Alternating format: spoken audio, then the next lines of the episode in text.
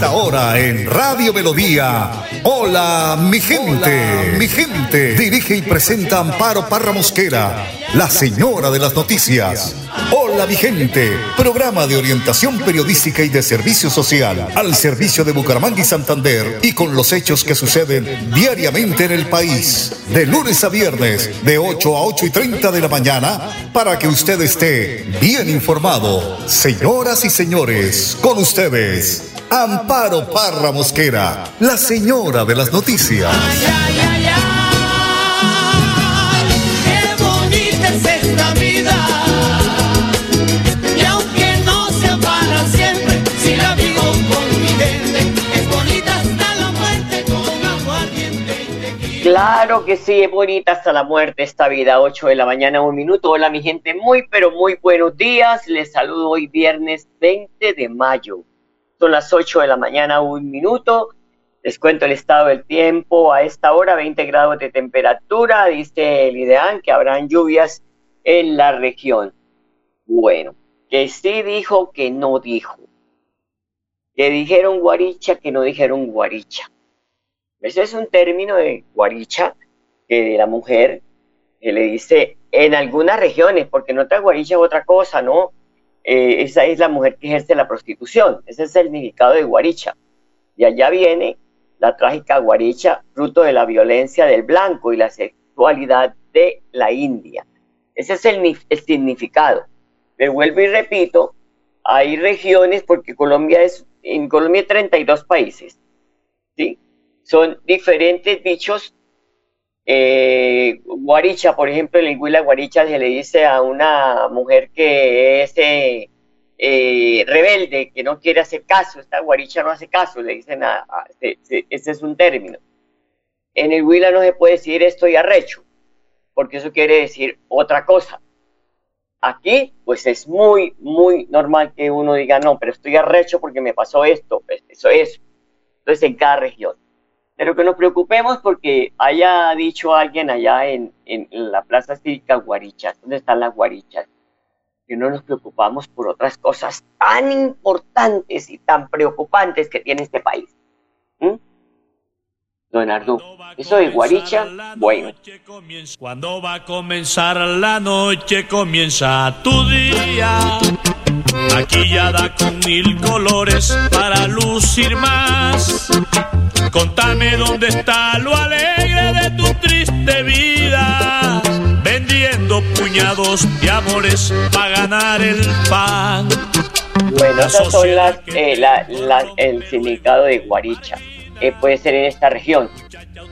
Y la preocupación, digo yo, es porque no nos preocupamos por otras cosas tan graves, tan urgentes. Por ejemplo, la inflación nos está llegando hasta las orejas y no nos damos cuenta. Nos quejamos y nos quejamos, pero no nos sentamos a analizar o a hablar con alguien que sepa del tema. Eh, cuando asesinan a una mujer embarazada para sacarle su hijo, ahí nadie se aterra, nadie dice nada. Cuando violan niños, bebés de cuatro, de cinco meses, nadie escribe en las redes sociales, ¿sí? Pronunciándose, rechazando, repugnando todas estas cosas que pasan. Pero sí nos ocupamos de cosas que no son. Pero ocupémonos de eso, ¿quién lo creyera? Pero hoy 20 de mayo se celebra el polémico Día del Borracho. Aunque esta celebración se inició en México gracias a la filtración en Internet, su conmemoración no se recibió con gran acogida. Los promotores de esta particular celebración se escudan bajo el argumento que si existen fechas en el calendario que celebran el Día de la Madre, de la Tierra, del idioma, de la ecología, de la panela, en fin, entre otros, pues el Día del Borracho también merece su celebración, don Arnulfo. Yo sé que estoy borracho, borracho. Borracha está mi alma, borracha está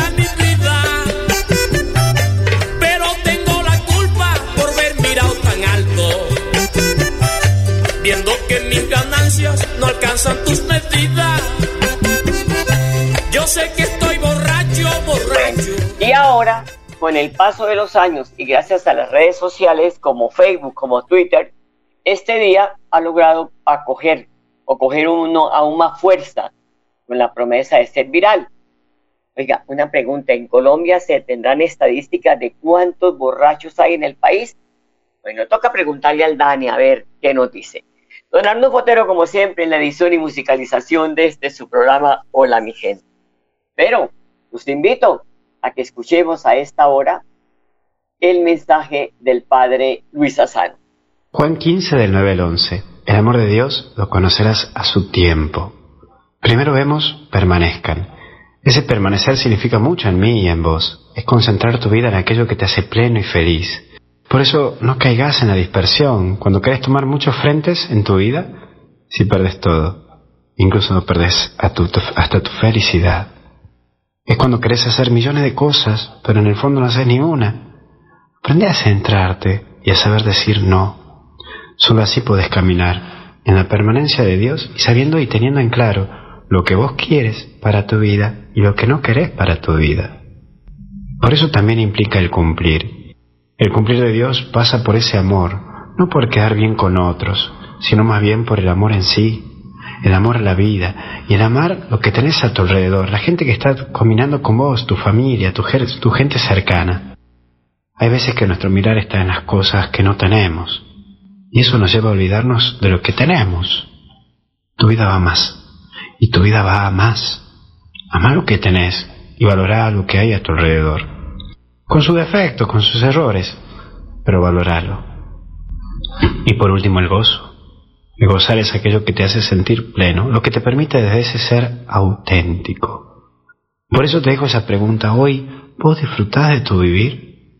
¿O siempre estás girando alrededor de tus preocupaciones y necesidades? Mira, en tu mano está el gozo o el lamento, pero vos sos el que elegís. Ahora, ¿qué elegís? Vos sos el que decide. Hoy, en el día de hoy, ¿querés pasarla lamentándote o disfrutando de lo que tenés. Que Dios te bendiga y te acompañe en el nombre del Padre, del Hijo y del Espíritu Santo. Y hasta el cielo no paramos. Gracias, Padre. 8 de la mañana, 7 minutos. Mucha atención que la Organización Mundial de la, de la Salud cita reunión urgente por el brote mundial de la viruela del mono. La enfermedad ya se encuentra en varios países de Europa y de América Latina. Por esto, compartimos esta nota de salud para que estemos informados. Para bolas, como dicen los costeños, que la viruela del mono está causando por está, eh, causada por un virus endémico en África Central y Occidental, ha pasado de tener casos aislados en el Reino Unido, Estados Unidos, Israel y Singapur a generar el mayor y más extenso brote observado nunca antes en Europa. Ahora se han reportado casos en países norteamericanos y en Australia. Los síntomas iniciales de la enfermedad incluyen fiebre, dolor de cabeza, dolores musculares, dolor de espalda, nódulos linfáticos inflamados, escalofrío y agotamiento. También puede desarrollarse una erupción cutánea a menudo comienza en el rostro y se extiende a otras partes del cuerpo. La viruela del mono es una enfermedad eh, vírica originada del reino animal, que solo ocasionalmente causa infecciones en personas. El periodo de incubación de la viruela del mono suele ser entre 6 y 13 días, pero cuando oscila también entre 5 y 21 días, la enfermedad por lo general se cura por sí sola. Los síntomas desaparecen en un plazo de 2 a 3 semanas. La tasa de mortalidad de la infección por el linaje en África Occidental es de aproximadamente 1% y por el linaje de África Central que se da ampliamente en la cuenca del Congo desde hasta el 10%. Los niños y las embarazadas tienen un mayor riesgo de un desarrollo grave. Y esto ya lo había eh, pronosticado Bill Gates en un escrito que dijo que eso que faltaba mucho ver que iban a volver esas enfermedades que uno creía que ya estaban erradicadas de la faz del planeta y mire, ahí tenemos la viruela del mono, ya está muy cerca. Así que a cuidarnos, 8 de la mañana, 9 minutos, una pausa, ya volvemos. Florida Blanca progresa y lo estamos logrando. Logro número 138, aumento de incentivos a deportistas. En el 2021 le cumplimos a 260 deportistas de la ciudad y este año con el fin de potenciar las habilidades de todos ellos, aumentamos la cobertura para que 340 florideños reciban este apoyo económico. Es gratificante ver cómo desde la alcaldía de Florida Blanca nos están apoyando con todos estos incentivos. Porque con deporte, el progreso en la ciudad es imparable. Unidos avanzamos. Alcaldía de Florida Blanca, Gobierno de Lobos.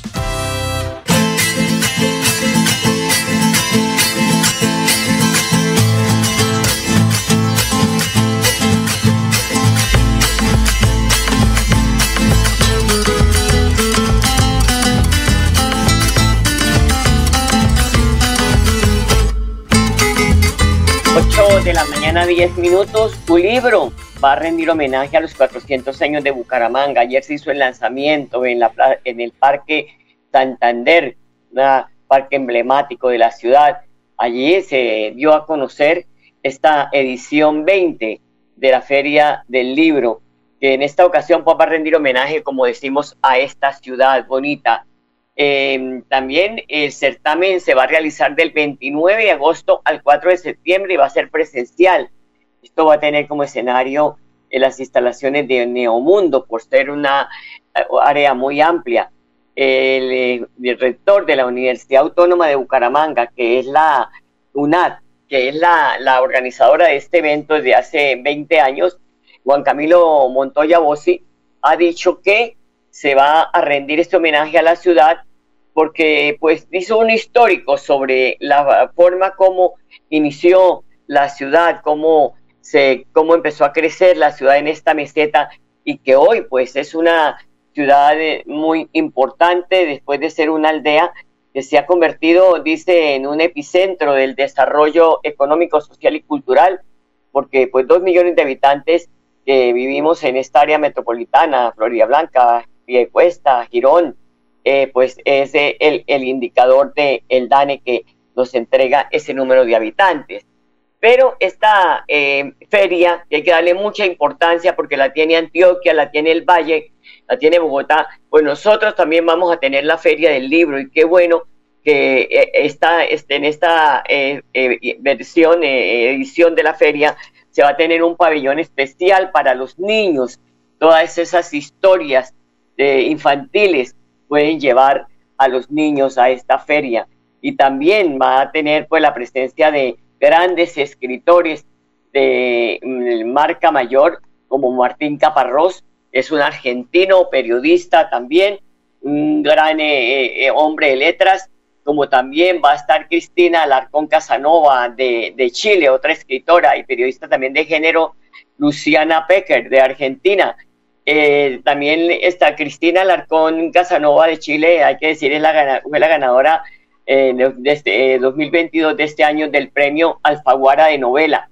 También van a estar con, pues escritores de, de nuestros, de, Colombia, que son muy conocidos como Mario Mendoza, como Alonso Sánchez Baute, también como Diana Ospina Obando y Héctor Facio, Héctor Abafacio Lince, Pilar Quintana. En fin, Va a ser un evento muy importante y aquí les estaremos contando porque es de interés general. Esto no es que yo quiera meter esta pauta, esta eh, como pauta, no, es de interés general. Vuelvo y repito, posesionemos a, a Colombia, a Santander ante Colombia, a Bucaramanga, de que aquí también hay una feria del libro que es muy importante para todos. Y la Policía Metropolitana de Bucaramanga dio a conocer el cartel de los más buscados del área metropolitana, donde aparecen 15 hombres y dos mujeres. Esta actividad y viene siendo liderada por parte de la Seccional de Investigación Criminal SIGIN, se realiza esto con el fin de combatir formalmente a los actores delictivos y obtener información que permita dar con el paradero de estos presuntos delincuentes. Dentro del cartel se ubica la imagen de Nelson Enrique Bautista Arreátiga, conocido como Poporro, cabecilla del EDCO, los del sur, pues también que cuentan con notificación azul de Interpol el general Samuel Bernal, comandante de la Policía Metropolitana de Bucaramanga, explica más detalles sobre el cartel de los delincuentes más buscados del área metropolitana. Bueno, efectivamente estamos haciendo también el lanzamiento del cartel de los más buscados. Son 17 sujetos que están aquí en estas fotografías, 15 hombres y dos mujeres, para que la comunidad en general, para que la ciudadanía de saber su paradero, eh, tener algún tipo de información, nos lo hagan saber. Nosotros estamos ofreciendo hasta 10 millones de pesos por quien suministre información que nos permita la captura de estos delincuentes. Esta es una forma también de que la comunidad siga en esa, en esa alianza que tiene con su Policía Nacional de una información oportuna al 123 o cualquier llamada que usted pueda hacer al cuadrante o directamente al comandante de la policía para darnos a conocer algún tipo de información que permita la captura de estos individuos. Bueno, alias Poporro igualmente lo tenemos dentro de este cartel. Sabemos que está en el exterior. Ya Interpol, la Policía Nacional, por a través de sus alianzas estratégicas, estamos tras de ese objetivo y esperamos muy pronto dar la, la captura de no solamente estos 17, sino de todas las personas que infringen la ley y aquellas que infringen la ley en el área metropolitana de Bucaramanga. Bueno, 17 sujetos, 15 hombres, 2 mujeres, recompensa de hasta 10 millones de pesos. Quien está a pie debe denunciar al 123. 8 de la mañana, 15 minutos. Bucaramanga se ha convertido en una ciudad ruidosa, exponiendo a sus habitantes a la pérdida de audición. Por tal motivo, la alcaldía de Bucaramanga realiza eh, medición auditiva en algunas zonas de la ciudad, comenzando por Cuadraplay. Así lo confirma Diana Ramírez, líder del proyecto de análisis y control de la contaminación atmosférica y acústica de la alcaldía de Bucaramanga. La Secretaría de Ambiente viene liderando diferentes espacios que buscan de manera conjunta y coordinada entre las entidades externas y dependencias de la Administración Municipal abordar de manera integral las diferentes situaciones denunciadas por la comunidad en torno a las fuentes emisoras que aportan a los niveles de ruido ambiente en la zona de Cuadraplay. En el marco de esta sinergia se une la empresa Caos Ingeniería, la cual aporta instrumentación y tecnología para tener un punto de medición indicativo de ruido ambiental. Esta medición se realizará cada hora de manera continua durante un mes desde mediados de mayo hasta mediados de junio y estará ubicado en la carrera 34 con calle 48. El objetivo de esto es tener evidencia indicativa de la acústica del sector y mejorar de esta manera el entendimiento del fenómeno de ruido que hay en esta zona. Sumado a esto, pues se contará con herramientas como el Polget, el cual permite que los visitantes y comerciantes de la zona puedan conocer los niveles de presión sonora a través de una semaforización. Y los datos se envían por internet a una aplicación llamada AmbientScoop que permite consultar la información. Este Polget además busca promover la autorregulación de niveles de ruido como parte de un experimento social que permite controlar las conductas que más impacto tienen sobre el ruido en la zona. Es que además muy ruidosa, miren, en los barrios también está impresionante, esas cornetas, las zorras vendiendo de todo y desde las eh, muy temprano comienzan a circular, pero no hay un control sobre esto como no hay un control sobre la, la ciclorruta, yo le vuelvo a decir al señor alcalde, mire, ayer presencié un hecho terrible. Una señora con un anciano iba a pasar eh, por la ciclorruta y resulta que venían dos motocicletas a toda velocidad. las motocicletas no deben meterse por las ciclorrutas, entonces hay que sancionar a esta gente que aprenda con un comparendo, porque otros están pasando los semáforos en rojo ¿Con qué confianza va a pasar uno la calle cuando el semáforo está en rojo y las motocicletas se siguen pasando? Eso no se había visto en la ciudad. Terrible esta situación. 8 de la mañana, 18 minutos. Para participar en los procesos de licitación de programas de alimentación escolar, los proveedores deben estar inscritos en el registro general de pequeños productores y organizaciones de la agricultura campesina, familiar y comunitaria el director técnico de la Secretaría de Agricultura de la Gobernación de Santander, Carlos Millán, sostuvo que en el foro fortalecimiento de las compras públicas de alimentos para productores santanderianos se buscó promover la comercialización de los productos locales, de los productos regionales. Estamos realizando el primer foro para la implementación de la ley de compras públicas locales es un foro muy importante ya que tenemos la presencia de los pequeños productores, Agencia de Desarrollo Rural, organizaciones solidarias y demás agremiaciones y entidades que tienen que ver con las compras públicas locales enfocadas directamente a nuestros pequeños productores. Recordemos que esta es una ley nacional que obliga a todos los procesos de licitación que cumplan con un requisito, con un porcentaje especial de compras públicas locales. Por eso, pues en esta ocasión tenemos la presencia del programa de alimentación escolar de la Gobernación de Santander, el Ejército Nacional, el programa de alimentación del ejército, el programa de alimentación del Instituto Colombiano de Bienestar Familiar, alcaldías que tienen que ver con estas compras de alimentos. De la misma manera, una... eh, me enredé. Bueno, ahí lo cortan ustedes y lo pasan.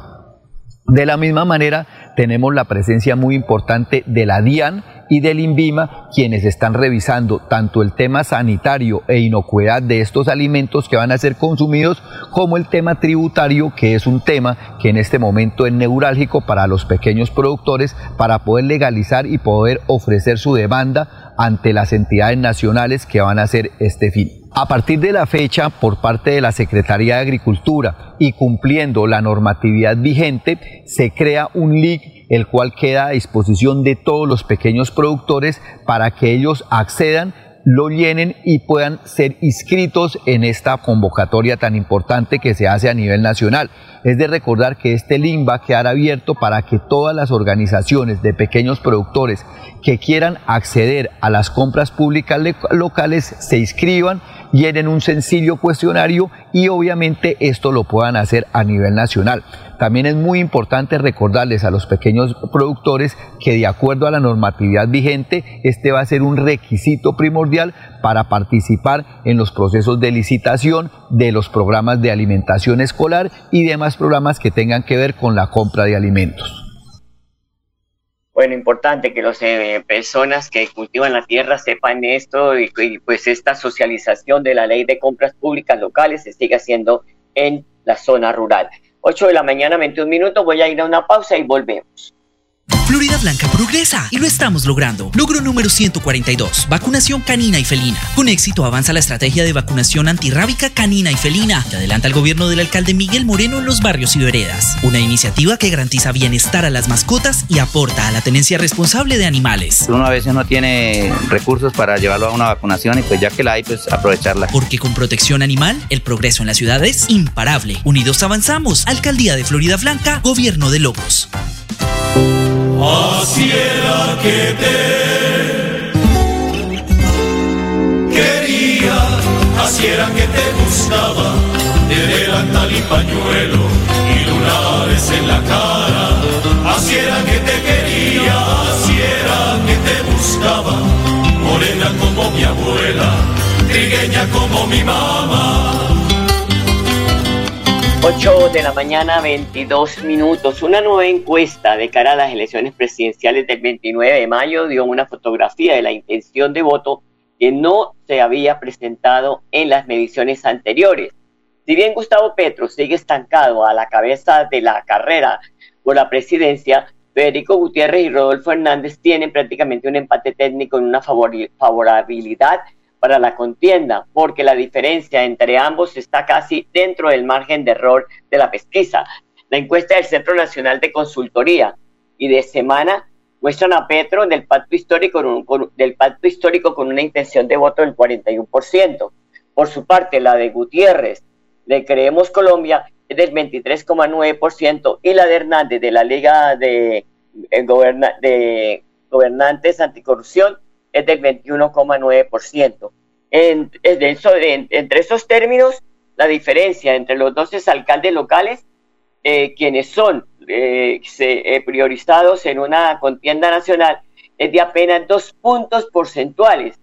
Esa brecha es cerca al margen del error del, del muestreo, que es del 1,5%, dejando ver un apretado mano a mano entre Federico Gutiérrez y Rodolfo Hernández por el segundo lugar de la contienda, que le significaría el puesto en la eventual segunda vuelta que se votaría el 19 de junio. En cuanto al, al, cuarto ranking que tiene que ver con Sergio Fajardo, pues está con el 4 o 5%. Yo no sé qué le pasó a Sergio Fajardo que se desinfló como los globos. Esta nueva encuesta muestra la tendencia que ya había dejado ver otros sondeos que se el ganador de la consulta del Centro de la Esperanza no logra despegar de la carrera por la contienda del 2022 y pesquisa tras pesquisa ha ido disminuyendo en su favorabilidad frente al electorado colombiano. Al finalizar o al final de la lista con intención de voto que están por debajo del margen de error, aparece John Milton Rodríguez con el 1,1% Ingrid Betancourt con el 0,7% y Enrique Gómez con el 0,3%. Pero llama la atención que el voto en blanco muestra un indicador del 6,6%, cifra que está por encima de la preferencia de cuatro candidatos. Posibles eh, llaves que se pueden hacer en la segunda vuelta, según esta fuente que nos entrega el periódico El Colombiano, pues em, esos números dejan ver que los más opcionados a disputar una posible segunda vuelta contra Gustavo Petro son los 12 mandatarios locales que pues llevaron las riendas de sus ciudades en el laxo 2016-2019, Federico Gutiérrez y Rodolfo Hernández. Este último, sin embargo, no terminó su periodo en la alcaldía de Bucaramanga. Recordemos que él renunció. Son las 8 de la mañana, 25 minutos. Julio César Ortega es el coordinador del Frente de Seguridad del barrio Balconcitos y le cuenta cómo funciona este sistema en este sector de la ciudad de la Real de Minante, Bucaramanga. Nosotros venimos trabajando de la mano de la policía y de la alcaldía, muy especialmente la Secretaría del Interior. El rol que nosotros venimos haciendo es más que todo social. Es lo que nosotros trabajamos desde el punto de vista de frente de seguridad.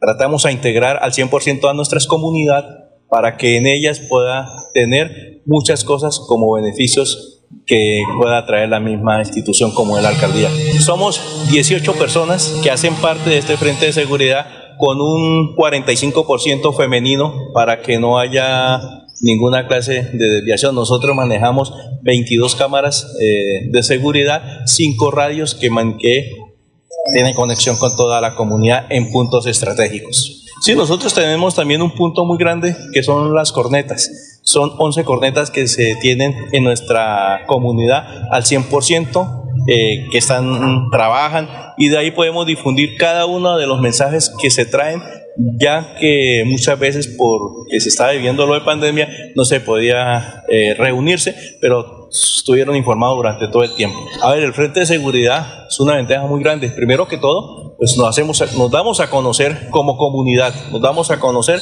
como barrio y nos damos a conocer como trabajo social, que es el más importante, como lo dice la misma entidad. Somos frentes de seguridad, pero trabajo social la mañana 27 minutos porque ya se nos agotó el tiempo, muy amable. Bueno, nos vamos contándole que hoy Vanguardia en su primera página dice, cuestiona el millonario contrato para cobro coactivo adjudicado a dedo por la alcaldía de Bucaramanga. Concejales y expertos denuncian posibles irregularidades en la firma, sin convocatoria pública y al límite de entrar en la vigencia la ley de garantías de un contrato por más de 2.136 millones con una firma de abogados. A ustedes, amables oyentes, gracias por su sintonía. Les deseo un feliz fin de semana.